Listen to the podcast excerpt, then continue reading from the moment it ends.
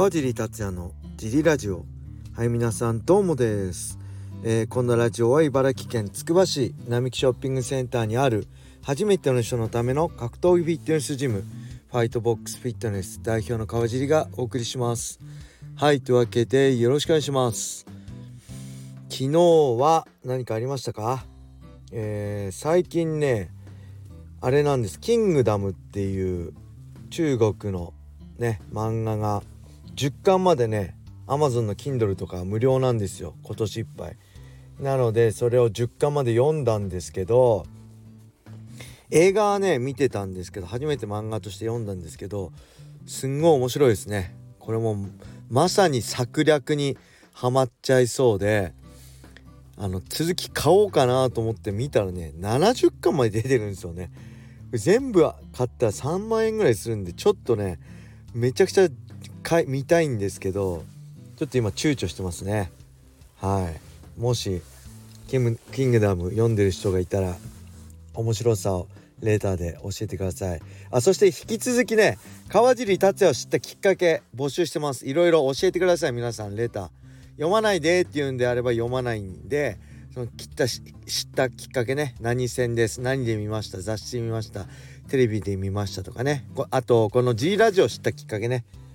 この G ラジオ何で知ったのか教えてください。はい。そして本日木曜日はあれですね。ワンの記者会見が日本であるそうですね。12時からだったかな。チャトリさんが来てるらしくて多分来年頭にやると噂されてる日本大会の発表でしょうね。もしかしたら対戦カードも、えー、発表されてるんじゃないでしょうか。まあただねここのところ、えー、ワンと契約してた選手が、えー、契約リリースしてもらって他のね大会に出ることが多くなりましたね。佐藤翔子選手だったりあと誰？岡見くんも今度岡見くんもそうなのかワン出てましたよね。違うっけ？だったりね。えー、と高橋亮吾選手だったりもそうなんで、えー、なかなか日本人選手が戦績振るわないっていうのとが理由が一つ。あとはあれもそうですね。伊沢熊 F 青木に1ラウンド KO 勝ちしてる。伊沢熊 F もリリースされたそうですね。それは契約満了なのかどうか分かりませんけど。えー、もう一つね最近噂されてるのが、まあ、投資家から、えー、たくさんのお金を集めて、ね、資金がたくさんあったワンですがなかなか黒字化せず来年には来年後半には尽きあの資金が尽きるんじゃないかっていう噂もありますね。えー、スタートアップを10年っていうのはさすがにそろそろ結果出さないとお金出してる方もそれは許さないよねってえー、マイク・コーガンでしたっけ、えー、スコット・コーカーストライク・フォースのね、えー、あストライク・フォースじゃないごめんなさいベラトールのねスコット・コーカーの下のマイク・コーカンが言ってたっていうのをツイッターで見ました。まあこの辺も含めてどうなるんでしょうか。だからまあ普通だったらね契約簡単にはねした契約縛らない縛ると思うんですけどそれをあっさりリリースするのはもしかしたらまあ日本人がの成績がね不審なのもあるかもしれないけどそういうあの今後のそういう噂のことも理由の一つなのかもしれません。この辺もね気にしつつまあ明日もあ今日もねそういう質問が飛ぶんじゃないでしょうか。飛ぶんじゃないでしょうか。ただチャトリ自身はね毎回自信満々でまあ今年中にはね来年中には黒字化になるって毎年言ってるんで、えー、まあその辺真意のほどは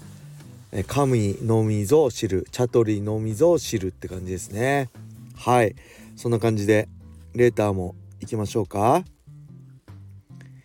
えー、こんにちは。組み技と打撃と総合を順番にやってきたものです。今までの試合では組み技で負けても痛みがないからか大して悔しくありませんでした。打撃で負ける時は痛みがあるのでやはり悔しかったです。総合で負ける時は全てを奪われたような気持ちになりました。川尻さんはどんな感じだったでしょうか。ちなみにパウンドでボロボロにされて負けるともう二度とこの相手には勝てないのかな。勝てないのではないかと恐怖心を植え付けられるものがありましたはいありがとうございますそうですねまあ僕はまあ MMA が専門なんであのー、正直ね打撃で負けるのと組み技で負けるのとはちょっとレベルが違いますね。で特に組み技は本当にこのねレターヌシさんが言ってるように、まあ、痛くもないそんな悔しくないですね。うん、僕もアブダビ予選とか出ましたけどまあ悔しくない。で打撃は本当痛いから嫌ですけど、まあ、打撃も専門外じゃ専門外なんで、えー、まあ悔しいけど、えー、それは打撃だから悔しいっていうよりもプロ工業で大勢の人が見てる中で負けたのはやっぱ悔しいですね。組み技の場合僕はプロフェッショナルの組み技の試合に出たことないんでアマチュアのアブダビ予選とかしか出たことないのでそれはちょっと比べられないんですね。ただだ MMA はね本当に悔しいです。あの自分の今まで生きてきた人生を全否定されたような悔しさになりますね。本当にもう死にたくなります。もう本当ねまあ、言葉は悪いですけどねうん何度もねもう死にたくなりましたね試合に負けた後だったりうん本当は MMA は追い込まれます試合前も追い込まれてまあ逃げ出したくなりますね。今逃げ出せば楽になるだろうなって思ったことはね多々ありました。まあそれでも逃げ出さなかったのはファンのね声援だったりファンの応援があったからっていうのはまあ本当嘘を偽りない本音ですね。一人だったら逃げ出してました。はい。でもパウンドで負けたことあるかな。僕はねもう二度とこの相手には勝てないと思った時は引退しようって決めてたんですよね。プロデビュー戦負けて本気で格闘技と向き合おうと思った時に自分が辞めると思っあの辞める時はもうこいつにはかなわないっていうやつが現れたら辞めようと思ってたんで未だかつてそういう人は現れてないです。ただパトリッキーに負けた時あもう世界を目指すのは世界一を目指すのは無理だなと思って読みましたね、うん、ただあの時、まあ、日本一を目指すんであればまだできたと思うんですけど僕は慣れたかどうかは別にね。ただ僕はそこに対してちょっとモチベーションを保てなかったですね。うん。でえっとねあとはやっぱりねえー、なんだっけ言おうと思ったこと忘れちゃいました。あ思い出しました。あとねだから僕の師匠である桜井マッハ隼人さんね。彼と同じ階級だったら僕は諦めてましたね。当時僕がライト今でいうライト級70キロでマッハさんはミドル級今でいうウェルター級で76キロだったんで同じ階級でじゃなかったんで僕はあのプロとしてやってきましたけどマッハさんの才能を目の前にしたら僕は絶対かなわないと思ってたんでもしマッハさんと同じ階級だったら早々に早々と諦めてプロの川尻達也は生まれてなかったかあプロじゃない。プロで後にこうやって世界とね勝負する川尻達也は生まれてなかった可能性がありましたねはいまあそんなマッハさんともねプライド武士道時代のライト級73キロで戦う可能性もあったんですけど戦わなくてよかったなと思いますはい。それでは、えっ、ー、と、もう一個いきますか。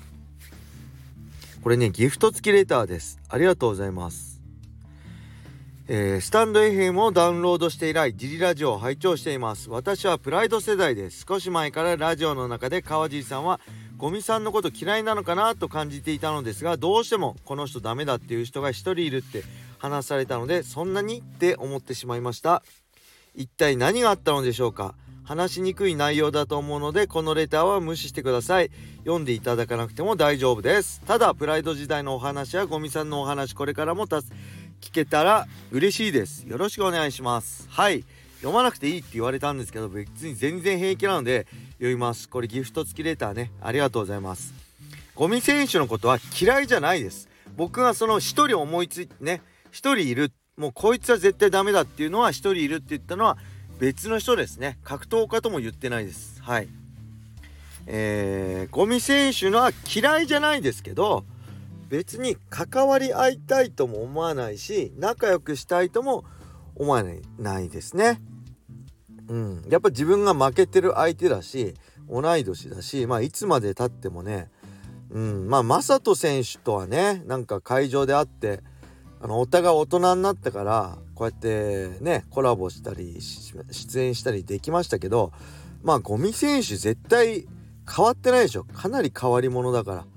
うん、僕も最後に音楽の対談で話したのが2013年で、えー、その後ね僕の USC シンガポール大会デビュー戦の、えー、マリーナ・ベイサンズのお風呂で一緒になったりその後ボクシングジムね JB スポーツボクシングジムの仲間が試合出るからってボクシング行ったら会場で後楽園ホールで会ったりあとはパンクラスイズム横浜のアマチュアの試合に行ったそこでもあってね挨拶ぐらいちょろっと話しましたけどまあそれぐらいですね僕ができるのは。仲良くは多分なれないと思います。でそれは嫌いだからじゃないです。ただ、えー、この前これ前のジリラジオでちょろっと言ったと思うんですけど佐藤大輔さんからえー、東林間に来れるって言ったけど断ったって言ったんですけどあれは実は東林間っていうのはまあラスカルジムですよね。ゴミ選手のジム来れるって言うから。いやなんでですか？って言ったらこれ結局企画としてボツになったんですけど、えー、アゼルバイジャン大会の前の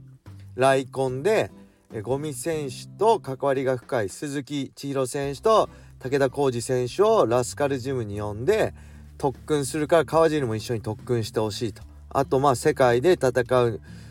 うためにはみたいな感じで2人にと、まあ、いわゆるこう闘魂注入みたいなしてほしいみたいな言われたんですけどそれはねまあ会いたくないからっつってお断りしました。ただそれは本当嫌いじゃないですね。あったらなんだろう。まあね雅人さんとそんなことマー君とそんなこと言っといて偉そうなこと言うのなんですけどなんかまあなんかそれとは違うなと。雅人さんとはかいあのー、競技が違うからあれですけどやっぱ同じ MMA ファイターとしてなんかね僕はまあほら根に持ってるわけじゃないですよ。負けはもう僕が完全に弱くて彼が強くて。彼はスーパースターですから。ただ別にそこで仲良くしたいなとも思わないっていうのが正直なところですね。うん。それは多分なんだろう性格的なものもあるし同い年で同じ競技でっていうところもあるしまあいつまでたっても僕は小物だってことですね。はいそんな感じで終わりにしたいと思います。皆様良い一日を。まったね